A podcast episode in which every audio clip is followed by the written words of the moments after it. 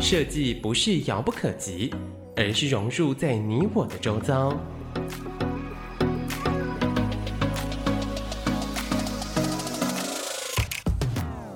设计台湾，带您认识当代最具代表性的设计。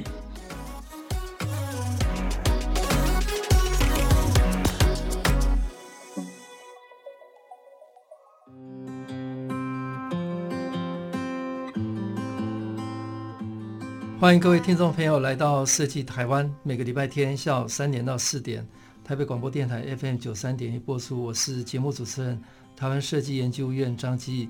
呃，今天非常高兴邀请到元活国际娱乐公司创办人陈振川陈导演来跟大家聊。呃，天后制作人，那川哥跟大家打个招呼。院长好，院长好，各位听众大家好。好，那我想大家对陈振川总经理都很熟悉，不过我还是介绍一下哈。元火国际娱乐公司的创办人、天地和娱乐总经理啊，陈振川川，我们叫叫他川哥哈。那从电视节目制作入行，那经历节目制作、词曲创作跟唱片制作、呃艺人经纪、演唱会制作及杂志的经营，在影影视娱乐圈经验很丰富。那现在是元火国际的呃总经理、天地和娱乐总经理及。尔东剧团的创办人，呃，为台湾顶尖的跨界多元的创意工作室。那经验很丰富，呃，目前华人娱乐圈里面制作最多演唱会的制作人哈、哦。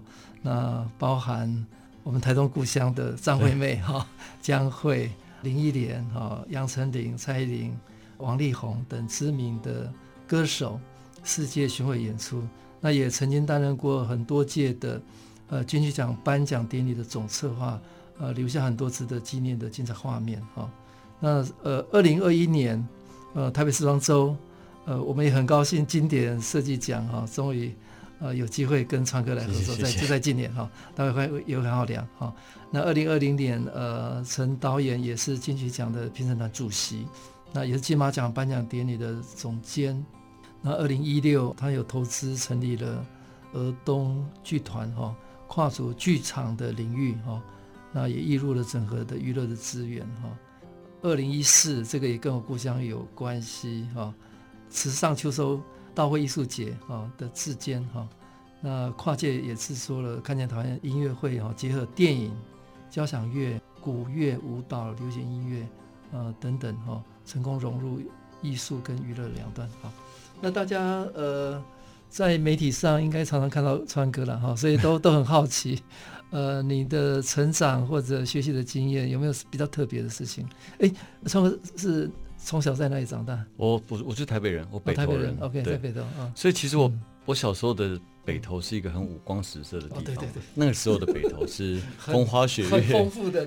所以我自己我自己的观感是，我觉得那个那个时候的北投是很有美感的。对对，包括那些风月场所啊什么那些，我觉得。我不知道，还是我比较敏感一点，嗯、我都会觉得那些东西都是漂亮的。那、嗯、加上我自己从小就非常喜欢看表演，嗯、不管是庙前的布袋戏、歌仔戏，我其实我根本也看不懂。嗯、然后我觉得只要有人表演，嗯、我就会我就会被定住。嗯、然后更不要讲电视，对然后听唱片，嗯、应该是从我懂事以来就就很锁定，我将来想做的事情。嗯、那运气也很好，就刚好有机会可以进到这个行业。嗯、所以我觉得。我不知道，我觉得这个行业的 的技能应该是从小被内内化。命定。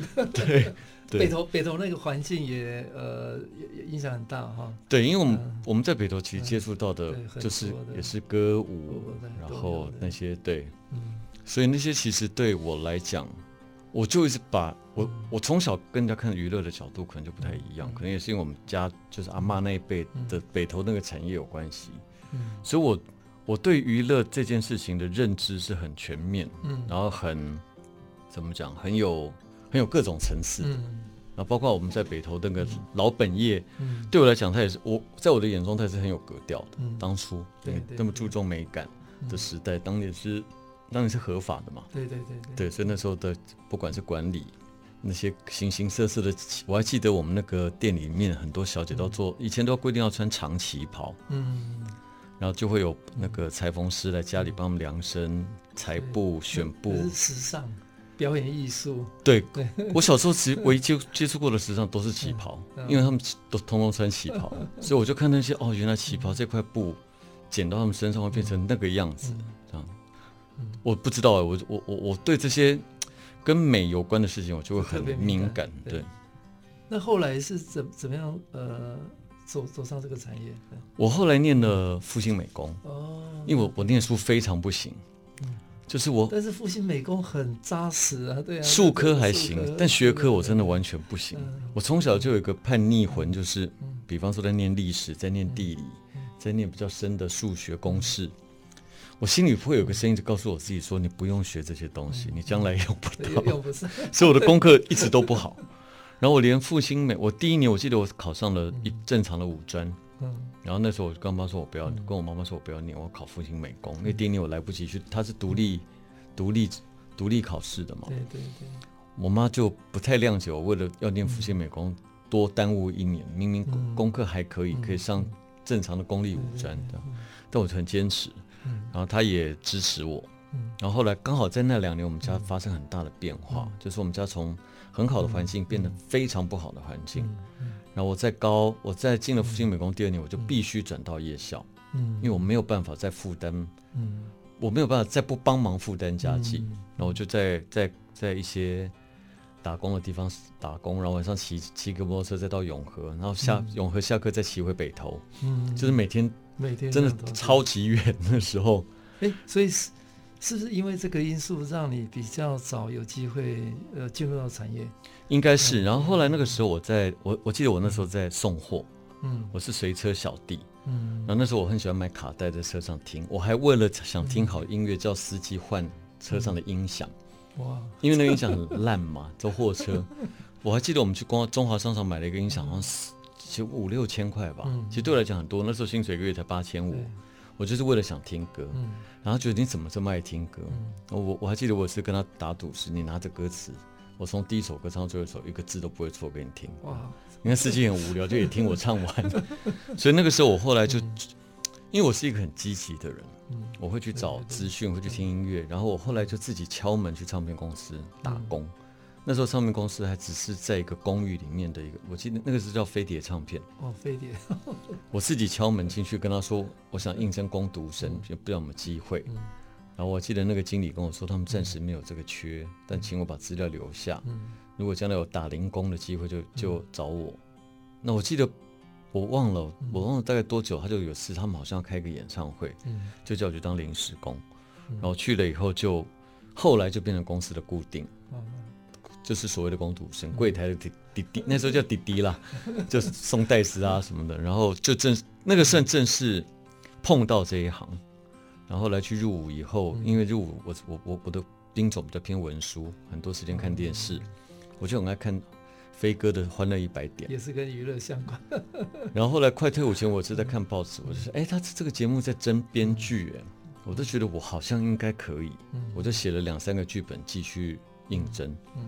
然后后来退伍隔一天休息一天，我就去上班，就正式进到这个行业。电视行业吗？对，我是从做电视综艺节目开始的编剧。那我觉得那个时候是，我为了想进这个行业，真的可以叫做。无所不用其极。是哪一台？那那时候那是中视，中视。都欢乐一百点嘛，张飞的节目。那我就去，我真的就去当编剧。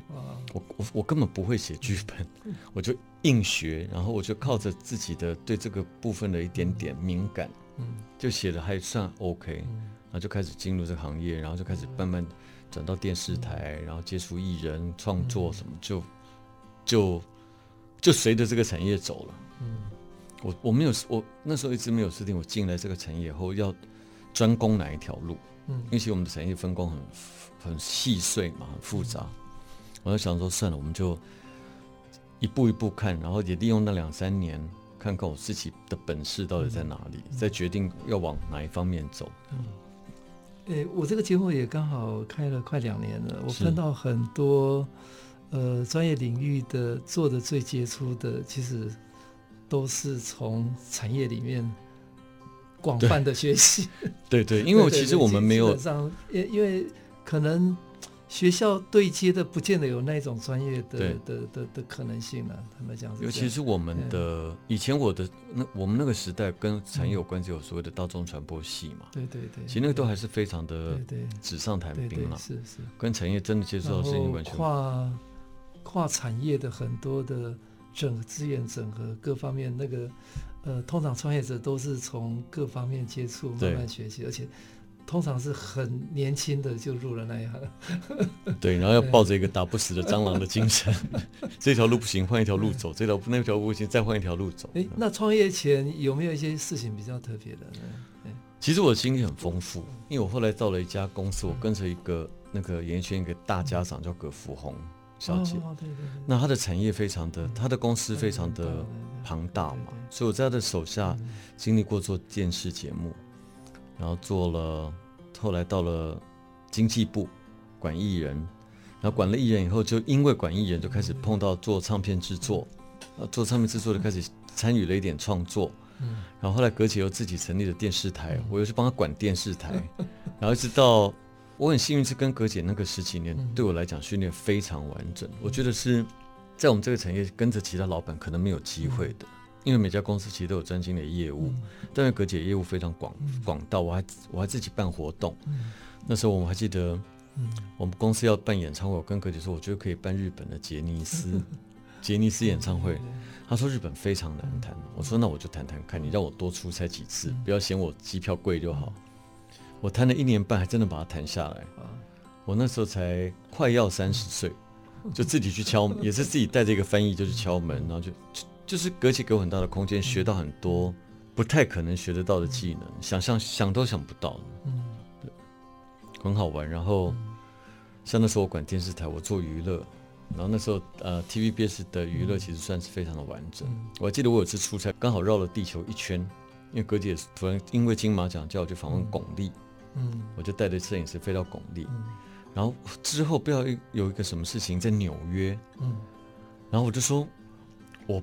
我会有点害怕，因为那时候我的出国经验经验没那么多，而且你叫我先到巴黎，巴黎完再到纽约，纽约再回台北，我根本不知道地球一圈有多大。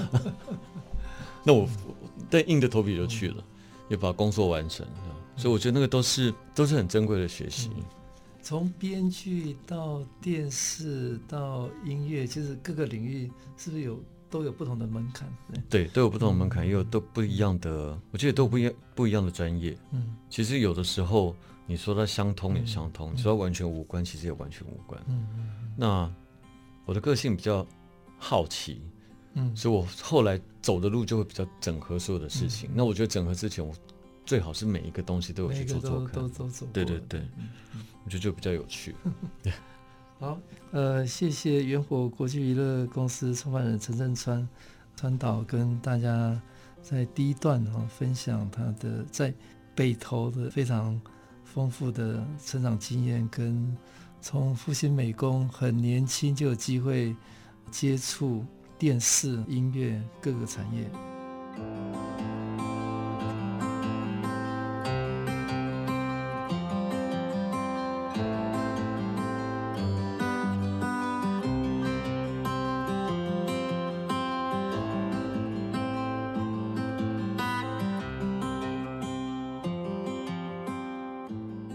欢迎各位听众朋友来到设计台湾，每个礼拜天下午三点到四点，台北广播电台 FM 九三点一播出。我是节目主持人台湾设计研究院张基。今天非常高兴邀请到元火国际娱乐公司创办人陈振川，呃，川岛跟大家聊，呃，天后制作人哈、哦。那元火呃成立了十九年了哈。哦、对。那大家都觉得这个是一个非常。特别的团队哈，那台湾大概非常厉害的演唱会都是呃元火推出来的哈，跟大家聊这十十九年的过程，呃，是什么因缘之下决定要创业？其实那个时候我、嗯、我离开前一个公司，其实我从退伍以后几乎就在前一个公司待了整个职业生涯，嗯，嗯。然后后来因为电视环境变得后来变得比较复杂，嗯，然后可能加上。公司付给我的任务变得，后来变得以管理大过于创意很多，那我后来发现，这管理的事情可能不是我这么能够掌握的，因为我变得，如果每天在处理行政的话，我觉得我整个人会很空。然后那时候就很坚决的离开公司。其实离开公司也是就靠一口气冲出去这样，不然其实其实那个时候的职位什么都已经很稳定。然后出去了以后，其实我我走过跨出电视台的时候，我并不知道我自己要干嘛。说实在的，我是觉得说。那时候在写一些歌词，接接节目案子应该饿不死。嗯，然后那个时候台湾演唱会根本还没有开始。嗯，那小巨蛋还没盖。嗯，根本也我也不知道要盖小巨蛋。然后离开了以后，我就开始接一些类似什么公司的尾牙哦，然后拼盘的演唱会、年会、麦当劳世界儿童日等等，然后开始有一两场零星的演唱会。嗯，然后我觉得很。那时候业界的人也对我都对我很坏，他说没有，他说传播界没有这种公司，嗯、你一定要去电视台开节目，嗯，你一定要有个稳定的收入，嗯，我说可是我就是不想再做电视台，离开电视台，嗯、不然我在电视台自己爱做怎么做就怎么做，然后很奇妙，就那两人突然演唱会就开始兴盛，嗯、然后小巨蛋就出现了，然后到更早是不是那个中华体育场小巨蛋对面那里？那个是我那个那个时候我还没有做，那时候是市立体育场，市立体育场就是现在的体育场，对对，是唯一一个露天的。中华体育场在我小时候就烧掉了，哦，然后嗯，不知道为什么突然啊，包括出去巡回演唱会，不管是去大陆还是去其他地方的这个风气也开始了。哎，那时候是什么因素开始有演唱会的这个商机？我觉得以台湾来讲。真的最大的工程就是小巨蛋的完完成。哦，是因为有这有这个场域，对，所以因为所以所以才有可能，嗯，因为台湾以前的小朋友看演唱会没有这么多看演唱会的习惯，嗯，那小巨蛋完了以后，大家有个很舒服的场域，嗯，有个很安全的空间，然后可以做比较精精良的制作，对对，所以那个时候演唱会跟小巨蛋的完工有非常非常大的关系，关系，然后这一切我觉得就是就是。天意误打误撞，然后在我做了元活第二年的时候，突然张惠妹就找上我，叫我问我要不要呃承接她的经纪工作。这样我也觉得你这么多人不找，你怎么会找到我？这样眼光精准，因为那个时候我自己 对自己眼光都不精准啊。然后我就说好，那我们就一起努力看看。然后就做了一，然后就一路到现在，哇，真的很不可思议了。嗯嗯。然后做了电视，然后就其实我们就一直都在。突然台湾就有一个产业叫做演唱会制作，嗯，然后我们公司真的算是当时独一无二的演唱会制作公司。所以刚才院长客气说我们做了很多人，是因为那时候台湾也没别的公司，也算独门生意。基本上演唱会这个这这个产业是川哥做出来，有一点有一点没有没有，我参与他们做大是真的，然后。到了这几年才开始又慢慢回到跟电视台合作，做一些类似您刚才说到什么金曲奖啊，嗯。包括经参与今年经典奖啊等等，就开始做一些跟演唱会比较无关嗯。的相关的事情，但都还是舞台表演啊，包括后来自己又成立剧团，投资一些比较年轻的的导演跟编剧。诶，那川哥怎么看？呃，这十几年的产业的改变，从最早音乐嘛，哈到现在演唱会的产业的这个贡献，应该是比比直接是呃直接内容的可能还要多嘛哈？因为以现在的音乐完全数位化来讲，其实包括唱片公司跟歌手要在音乐上面赚到钱的几率是很低很低的。嗯，因为它已经不像以前 CD 一张一张卖，所以一张一张算嘛。现在整个都在数位平台上，其实那个分母可能有几千万几亿，所以我觉得艺人要在。要在音乐上面赚钱，最直接的方式就是开演唱会。那演唱会的票票房的收入，然后演唱会场次的多寡，嗯都会变得是他们最重要的一个业务。所以你能有没有办法开演唱会，变成是你能不能成为歌手一个很重要的条件？但演唱会门门槛也是很高的。对 对，是呃，所以有哪一些关键？对，一个演唱会要能够成功，而且变成一种商业模式，对。对，因为我觉得演唱会的场地大大小小这么多，观众跟观众更是千百种，嗯，所以我觉得每一个艺人的经营自己的观众要非常的呃，那个中心思想要守得很清楚。嗯、比方说，呃五月天，五月天演唱会一直经营的非常成功，因为他他在他在讲梦想这件事情，跟很多年轻人都可以扣在一起。核心理念是打动人心。对，那比方说张惠妹，但除了她歌舞的能力之外，她在讲爱这件事情，包括他支持同志这件事情，就让他的沟通对象变得非常的精准。对，非常清晰。那像比方说像呃蔡依林，她就是完全她就是唱跳，她就吸引这些比较对五光十色比较比较崇拜的这些小朋友。那我觉得你经营对了以后。你才有办法把演唱会开起来，嗯，因为你卖票的对象才会精准，嗯，就好像我之前参与过几次江蕙的演唱会，嗯，他们说怎么可能江蕙演唱会 票这么难抢？我说那老人家怎么这么会抢票？我说当然不是老人家在抢票，都是他们的儿女在抢票。那儿女抢起票是比买自己的票还要 还要凶悍的，因为。我不能让我妈妈的姐妹淘、隔壁的李妈妈、张妈妈都看了江蕙的票，我妈没有看到，这还得了？嗯而且我妈妈、李妈妈看了最前面的票，我就不能让我妈坐三楼的票。嗯其实演唱会的的模式非常的有趣，然后沟通方式也非常巧。其实有些演唱会可能院长像您比较不了解我们的行业，你根本不知道有这个演唱会，他票就已经卖完了。对对对。那当然，反之也有，你根本不知道这演唱会，因为他唱的也。也没有人知道，票房也不好。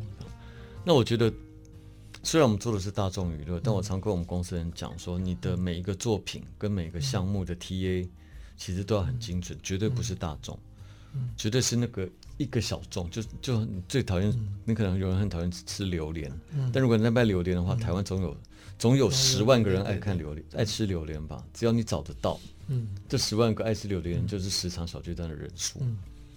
那我再请教一下，因为演唱会跟音乐的这个制作，因为中间有很多的呃流程嘛。嗯、那如果 endpoint 是一个成功演唱会，那当时候设定会不会影响到他的音乐这个这个创作者的，包括他的形象，嗯，他的音乐的内容？嗯，其实有些在做音乐，其实我们在做还在唱片阶段做音乐的时候，并不会先想到演唱会要怎么用这个歌，因为其实。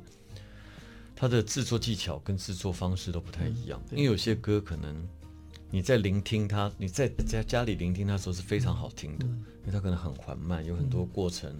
但你放在舞台上，它就不成立，因为太久了。你可能光一个前奏，观众就不耐烦了。那可能在编曲的配置上也不一样，乐器的使用上也不一样，歌手唱的方式也不一样。有些比方说像刚才举例子那种蔡依林的歌，它这么快，字数这么多。在当后，他他他就是一个不太可能唱现场的事情。那如果在小巨蛋开演唱会，他音乐势必就要做一些调整。就像有些以前记者常问说，有些唱跳歌手他的合音是不是很多？嗯我说你不要抱着找人家麻烦的角度看这件事情。嗯他是合音很多没有错，因为他合音就必须要这么多，因为他很多时间要互动，他很多时间要走位，但是很多时间要很激烈的跳舞，所以这个都跟在做。其实做演唱会很有趣的原因就是在这样，你会了解每一个歌手，然后去仔细听他的每一首音乐，然后选择对的音乐，看怎么改变放到演唱会的舞台上去表现。这个整个过程就是，我们做起来很过瘾的，跟很上瘾的一件事，这样。嗯。那演唱会也跨了很多的产业嘛，哈，包括服装，包括舞台、影像，包括影像宣传各方面，是一个非常。非常大的一个产业链，对对，它不只只有音乐嘛。所以，我们后来演唱会的，像我公司的平台，我们在像舞台设计，嗯，我们后来就就跟原本是做舞台剧的舞台设计师合作，嗯，那影像的设计，我们就去找很多年轻的学生，国外回来的学生，因为现在其实每个人，现在每个年轻人都有一点点影像制作的能力，那其实你就让他去试，嗯，他总。总有一天会变成一个蛮厉害的动画，我们所谓的动画师跟影像设计工作者。那现在的演唱会的观众，其实对于影像的要求是非常非常高的。对，有时候我们都开玩笑说，他们到底有没有在看前面那个歌手？大家都在看后面的动画。嗯，可那个已经是个不一样的时代。现在这个时代就是要这些东西才满足得了。来看演唱会的人，那演唱会跟场域有很大的关系。像台北地区大当然是大巨蛋了。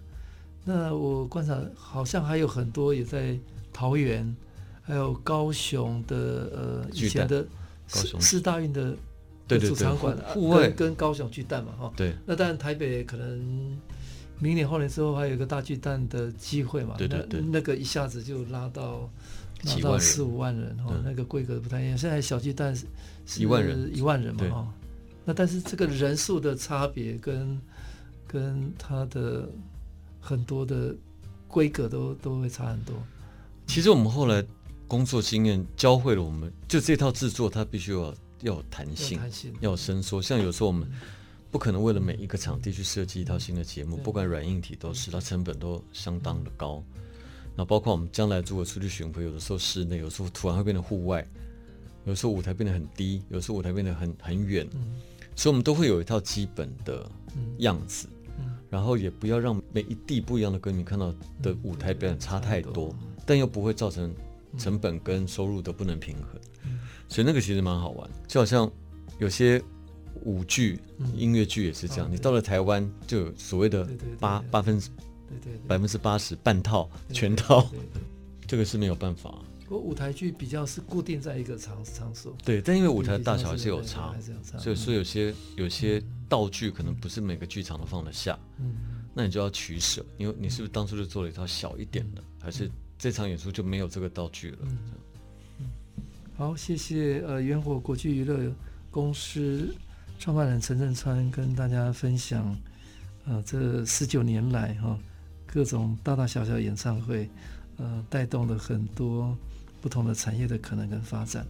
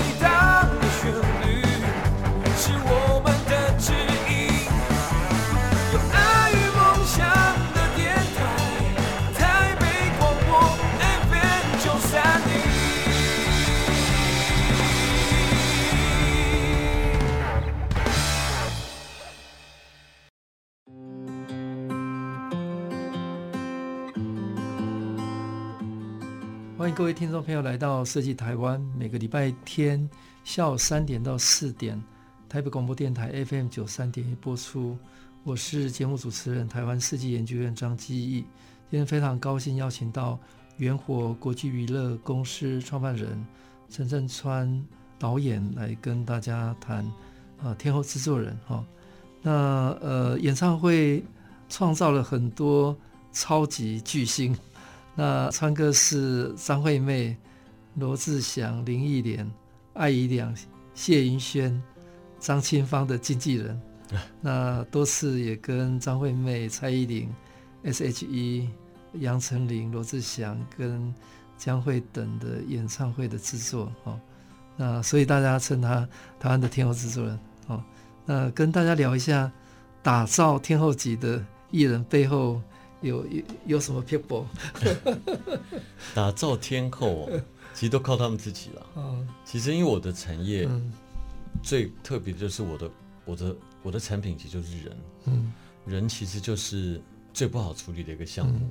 然后我觉得每个有机会变成所谓的天后的艺人，他一定都有，他一定都不是正常人。嗯，他一定有些人格特质独特的。然后当然他的有特很。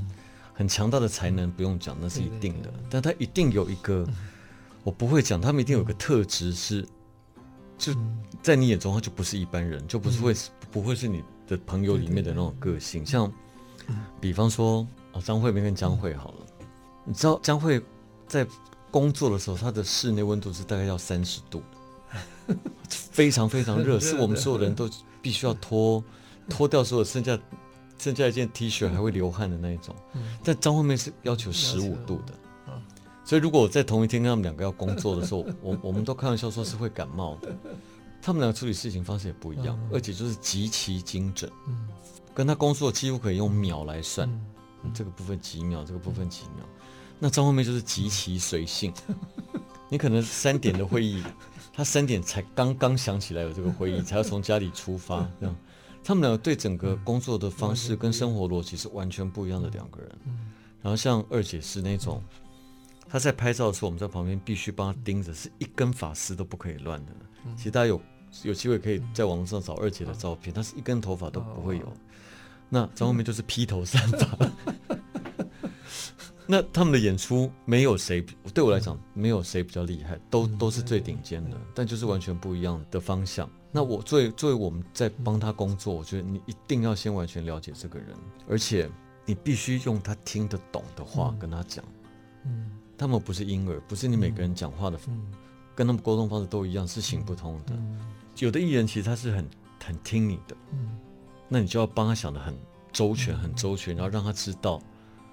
大概现在下一步要做什么？那有些艺人是自己想的非常非常周全，你要去说服他，他的东西有瑕疵的时候，那就需要另一番技巧。我觉得我们的工作真的很像保姆，其实讲经纪人在讲，一直陪着，就是陪着哄着，然后盯着，然后处理他们所有的状况，不管情绪上的、专业上的，然后未来的规划上面的新闻，对。所以我们要做的其实很全面，然后。重点就是我刚刚讲的那个，我觉得要跟他找到沟通的频率，因为像我也有我也有沟通不良的艺人，就是跟正常人相处很像，就是你跟这个人讲话讲两句，你都觉得跟好坏无关，就两个频率就是打不在一起。对，那种我觉得如果有在那种状况下，我们如果有那样的感觉，我们就一定不会选择合作。对，因为我觉得效果一定会不好。嗯，对。不过你们合作的每个艺人都。都是都都是巨星，嗯，还有很多艺人呢。对，好，那谢谢川哥跟大家分享跟这些明星艺人的合作的经验了哈。那我想过去你制作很多节目，我们从外面在看也呃看到你大量的使用很多非常优秀的设计师哈。是，那应该是不管是演唱会。呃，金曲奖很多大的这个活动，因为它背后是一个很大众沟通的好平台嘛，嗯、所以就可以容纳很多的好的专业者来参与。那终于今年设计研究院等到、嗯、等到这个机会，哦，所以非常感感谢。谢谢我我们那时候在在在想，设计应该也是一个平台哦，嗯，我也希望能够借过。借由像川哥的这个经验，能够让设计让呃一般的民众都能够喜欢啊，所以今年非常高兴，也非常感谢呃川哥接受我们的邀请，打造呃经典设计奖的颁奖典礼啊。那这一次，我们想由你的以前的经验呢、啊，能够帮设计产业能够做更大的这个扩散跟对外沟通哦，所以呃今年。呃，想请呃川哥跟大家分享，那你你对这个部分有有没有什么一个规划想法？对，其实我今年是年初的时候 收到这封 email，然后我到公司以后就立刻跟大家开会，我说我们赶快来看一下经典奖，因为其实我是陌生的。对对对。然后看了以后我就说，哎，那这个奖如果我们做，我们能能能做些什么？除了当然可能就利用我们比较娱乐的方式，让更多人。吸引更多年轻人来关注这个奖之外，因为其实这个做这个颁奖典礼，我压力是很大的，因为台下都是设计高手，我觉得他们对任何美学的概念要求可能都是很高的。然后这个颁奖典礼更不一样的是，我通常做其他的颁奖典礼都只有做典礼本身，但今年奖特别是你要从企划、行销、包装，包括邀请卡，都是我们这边要负责。那这个部分对我来讲就很紧张，我就很怕每一个哪一个环节没有做好，因为第一次开完会，我拿到一些资料回回公司看，都很精美，就是去哇，去年这么漂亮，那我们今年要怎么办？这样，所以我觉得对我来讲是一个很好的学习。那客气了，他可能没有像我做金曲奖对我来讲那么驾轻就熟，可对我们做制作人来讲，它就是一个新的刺激，你就会很想去了解，然后很想去。在完全不一样的客观条件下，怎么去把这典礼做成是像我们做出来的作品？嗯，然后尽量吸引，像我们今年就很开心，邀请到很多艺人加入。对，对，我就呃发现哎，因为当初好像也是院长的想法，就是希望多找一些艺人，吸引更多他们的粉丝来来。我觉得那个，我觉得打开这个门绝对是好的，因为大家才有进一步去认识这些设计的的机会。然后我们在寻找艺人的时候，我们自己就想说，那我们来找些有设计背景的艺人。哎，发现好多。我们这次来这里的每一个艺人都有设计背景，不管是学校的设计背景，还是实物的设计背景都有。我就觉得，哎，真的这个整合是很有意思的。然后也出乎意料的，这些艺人都是在很短的时间就答应要出席。我们。今年金曲奖卡是有点，有一点点快要超越金曲奖，超级隆重，真的很多艺人。其实，其实我觉得这是好事。嗯、那这也是我们为了这个，因为我我自己也观察到，像金曲奖那个呃正装设计嘛，哈，嗯，或者像这个部分，现在也也几乎都是用到台湾最最顶尖的设计师，对对，所以大家不约而同都在。想一个跨界合作，创造一个全新的高度。是是，那我觉得既然做了，我觉得既然要做颁奖典礼，就应该更被多人看到。对对。那第一可以发挥这个奖的影响力，第二也可以让被荣耀的人觉得对对更荣耀。是是。那今年的主题，川哥跟我们谈一下 upload。对对。其实今年的主题想了很久，upload 这个概念其实跟这两年的线上生活有很大关系。因为其实这两年我们是好像学会了另外用另外一种方式在生活跟工作，对，他在家里透过网络、透过视讯，好像也完成了很多事情。这样，那所以我就一直都活在这个嗯。网络的世界里面，整个人的思维。那我那时候想，其实设计最大的意义就是，因为我我曾经经过一个房子，嗯，台湾的一个公寓，嗯，我跟我的同事就说，我说我真的不明白，嗯。他一样要贴瓷砖，他要花钱，他为什么选颜色这么丑的瓷砖？他如果贴另外一个颜色，这种整栋大楼美感会完全不一样。那我就想到设计这件事情的意义。其实你每完成一个作品，你这个东西就留在世界上了，或者是留在很多人的脑子里了。那他其实就是在为这个世界上传的一个东西。如果他的他是美或丑，他也都都被留下来。所以我觉得 upload 这件事情很像每个设计师完成的东西，而且它似乎可以涵盖到所有的设计，因为只要完成，你就会被看到，被看到你等于就把它上传到这个地球上，它就一直塞被美丽的东西塞满，或者是被丑陋的东西塞满。所以我觉得 upload 这个字眼很像一个我对一个设计作品完成的想象。嗯嗯，你完成了这个东西，你就上传了这个美丽。呃，今年除了这个 upload 的议题以外，谢谢川哥，也另外邀请到非常优秀的设计师，对杨世庆嘛哈。那那个舞台我们看了也是很期待了哈。对，也是李世奇，非常非常厉害的一个很多面向的的一个五感体验哈。是。那，跟跟我们聊聊聊一下空间跟呃跟世界对。世庆跟。舞台设计黎世奇都是我合作很多案子的班底，因为第一次承接金典奖也不敢也不敢大意，还是要走最熟悉的伙伴。是是。那第一次跟世庆讲，其实世庆也是压力很大，因为他说毕竟是个设计奖，所以他要做主视觉这件事情，他自己在家里挣扎了很久。但因为我们给他的概念很清楚，上传这件事情，我们希望。利用光的这件事情来做出的视觉，要视觉流动感，有在往上的感觉。嗯，它光是那个标准是就修了很多版本。对对对。之前我们就是，我记得我们还有跟院长开会，我说现在的光看起来不像往上，是往下，它就没有那个 upload 感。那其实设计就是这样，它就有时候就是一个小小的美感。嗯。然后修了很久，舞台设计也是跟李世奇第一次讲完我们的概念以后，他就给了我们一个感觉视觉会很上升的舞台。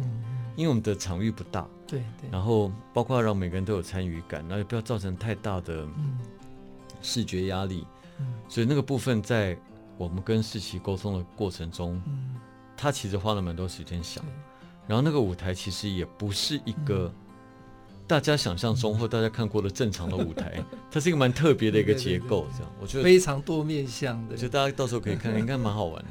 对，所以呃，大家期待哈经典。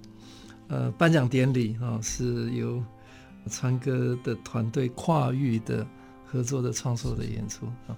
那再跟我们聊一下，像现在你还有除了经典奖以外，你还有呃剧场是不是？对，我剧场。对对，那你同事另外一个公司，那是不是儿东剧团？剧团对。那是不是你觉得台湾这个在跨领域的这个部分，未来会有很多的机会？其实对我来讲，剧团也是我的一个学习，嗯、因为我很喜欢剧场。嗯。然后，但是剧团是我比较陌生的一个方向。嗯，然后那时候跟几个曾经有过剧团工作的人，我们我们有三个人，因为我们刚好三个都姓陈，嗯，所以我们的剧团就叫耳东陈的 耳东。但我们的作品其实不多，因为我们不是一个不是一个真的真的有形的剧团，我们会因为每次的作品的发想，组织不一样的团队，嗯。然后写剧本、编剧才才去演出这样，所以我们的作品其实没有到很多，因为对我来讲是个学习。然后我，但相对的好处是，我我也就不用像一般要经营剧场，他每个时间一定要推出一个作品，固定时间一定要。对对对，所以我觉得是很好玩的。嗯，我其实我们剧团在演出的时候，我每一场都从头看到尾。自己的演唱会可能看到后来都还会出去溜达一下，但演我不知道剧场剧场的这个场。这个这个空间对我来讲有一种很奇怪的魔力，嗯，嗯很有魅力啊，很有魅力。我会我我会陷在里面。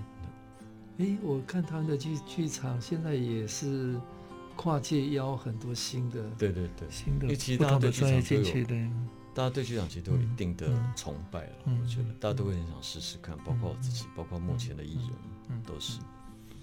好，谢谢元火国际娱乐公司创办人陈振川川导跟。嗯，大家谈这十九年来，云火，呃，除了做天后制作人以外，啊，今年当然是我们最期待的全新的，呃，经典设计奖颁奖典礼的一个新的可能性。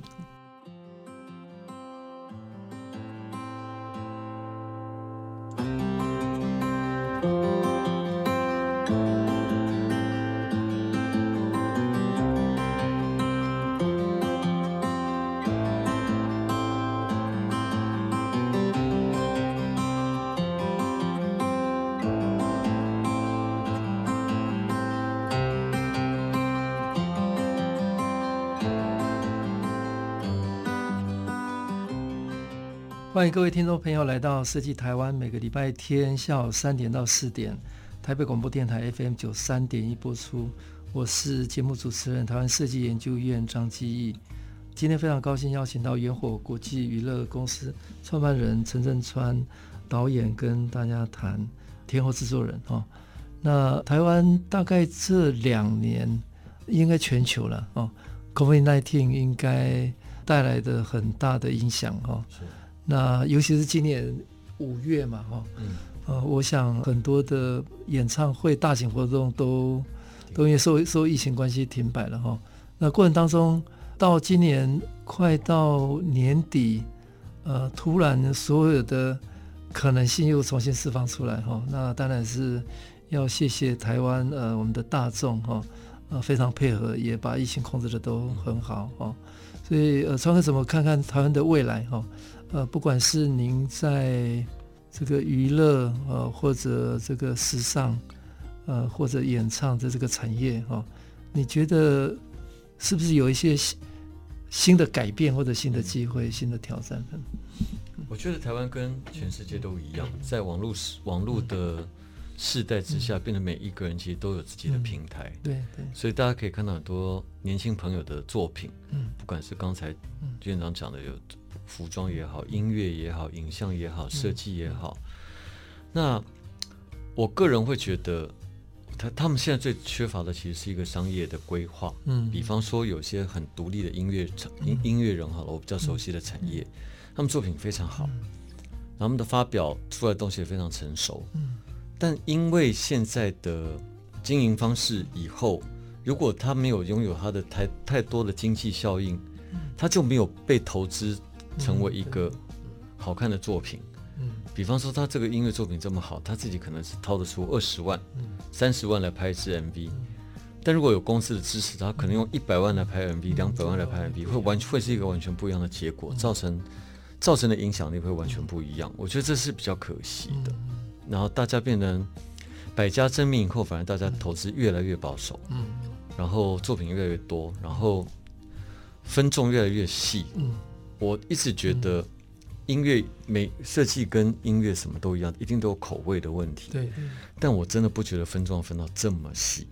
我觉得太细，它的它的产值就就这么细。对你，你这个作品太小了。你这个作品再怪，我永远相信绝对不不可能只有这一小撮人会喜欢。嗯嗯。但你有没有子弹让他的作品被更多人看到，变得一个很大的商业价值？我觉得。是我现在比较担心，跟我很希望未来有机会。这这其实跟我自己在工作就有关系，包括做剧团也是。就是啊，我有些子弹，我有些资源，我有些余力，那我就来把一些本来只是小小的火花，看能不能变，把那个火烧旺一点。嗯，呃，像在政府这边，就文化部有那个文化内容是策进院嘛，哈，那他们的目标应该是。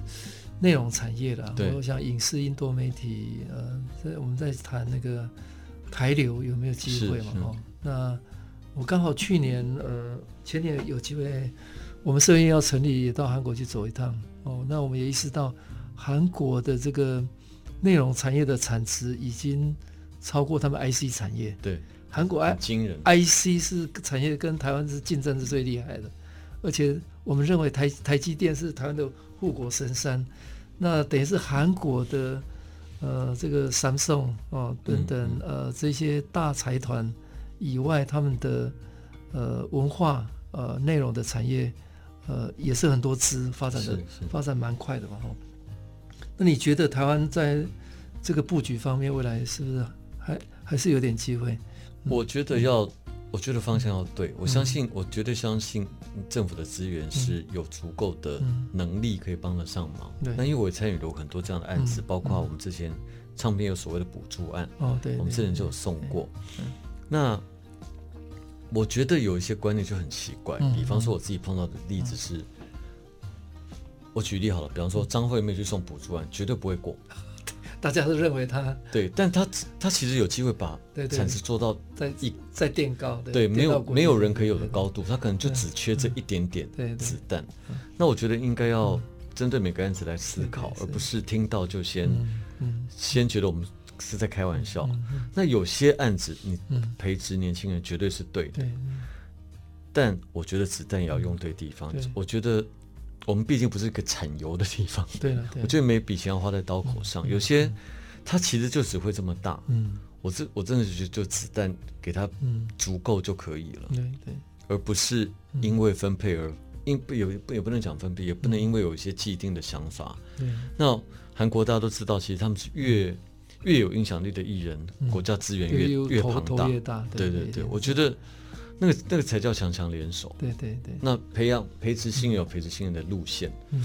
所以我觉得我们现在缺的是强强联手的这一块。大家都可能都觉得，嗯，呃，可能我们的单位都不会觉得五月天需要，嗯，张惠妹需要，蔡依林需要什么？但其实他们真的需要。嗯。他们有在在推一把以后，大家就可以去全世界打仗。那个是梯队嘛？你唯有把那个拔尖的再往前推，后面的整个。产业链才会跟跟着一起对，不然其实就像我刚刚讲的，嗯、大家现在都推出自己的作品，嗯，大家其实都在靠自己的力气在拼，嗯，是比较可惜。因为台湾可能太多微型的，对，嗯，太多微型的。对，我觉得很多事情不太能用小确幸这三个字来看，你这是就是要大手大脚下去做。嗯、那音乐产业你，你你觉得台湾应该是华人华人地区？呃，音乐产业应该还是最有竞争力的了。我我觉得相对其他的产业的嘛，哈，所以呃，那未来呢？未来你觉得这一方面？我觉得未来还是要锁定比较看不到所谓主流的未来。以音乐来讲，比较不清楚，比较反而不清楚。反正独立音乐越来越强势，那独立音乐的强势其实他们会一直都这么辛苦。嗯，因为独立一旦变得主流以后，毕竟。那个基础是不够大的，对，那它慢慢慢慢可能也会变成主流，慢慢会变主流。但在变主流的过程中，可能很多好的艺人跟好的作品就就会选择放弃，嗯，因为他们实在没有办法面对那个生活的问题，嗯嗯。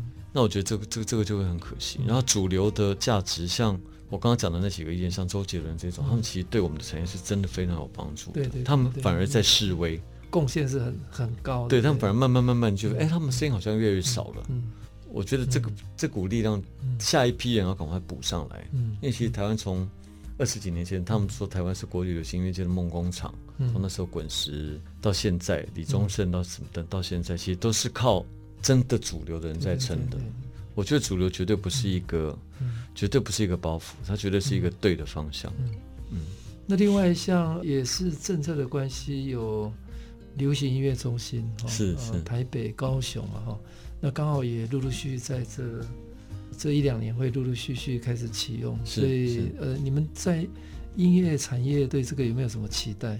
因为它是不是比较有机会可以带动对周遭的产业链的比较？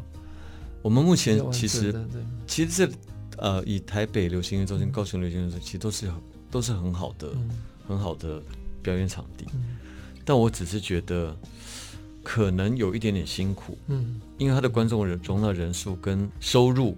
在负担那个场租以后，其实有一点点不太好做，所以我不太懂。比方说，像我们的剧院，国家剧院这么世界一流的顶尖的场地这么便宜，但为什么流行音乐中心就这么贵？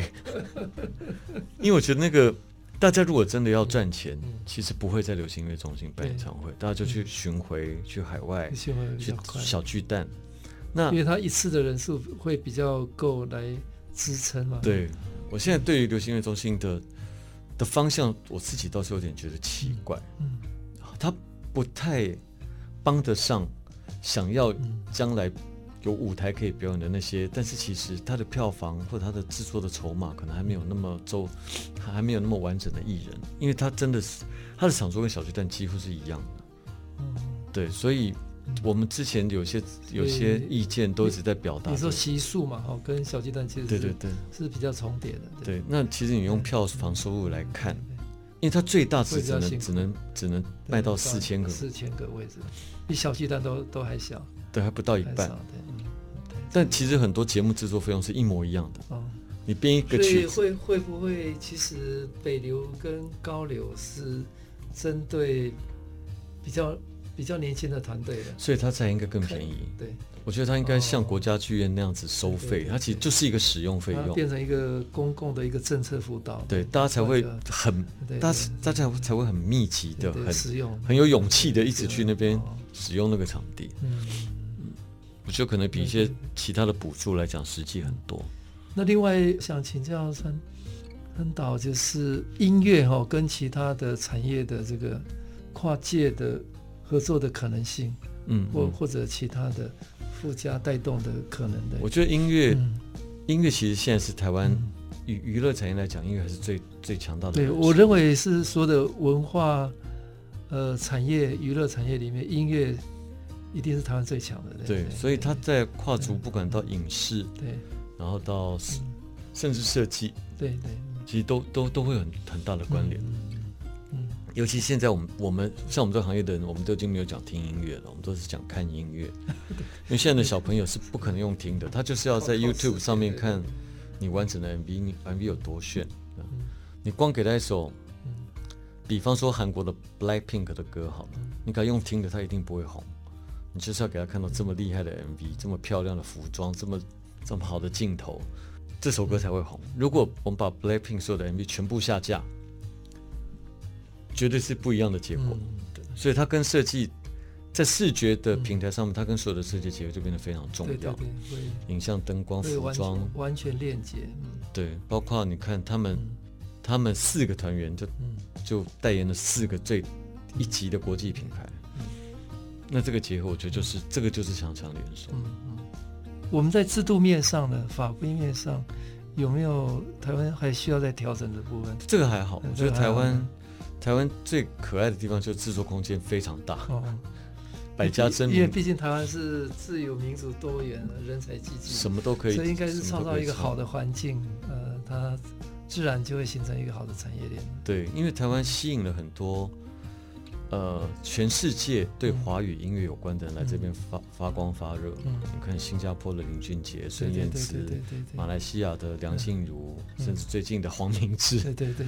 其实当他们想要在华语歌坛上面有所作为的时候，台湾绝对是台湾是一个好，像蔡健雅现在都变得台几乎都变得台湾人了。对，所以我觉得台湾这个平台是非常珍贵的。然后这你想在华语歌坛有所成果，嗯，台湾一定还是一个第一个选择的，嗯，真的还是一个他们最梦想的战场。嗯嗯，好，谢谢元火国际娱乐公司创办人陈振川川哥今天跟大家。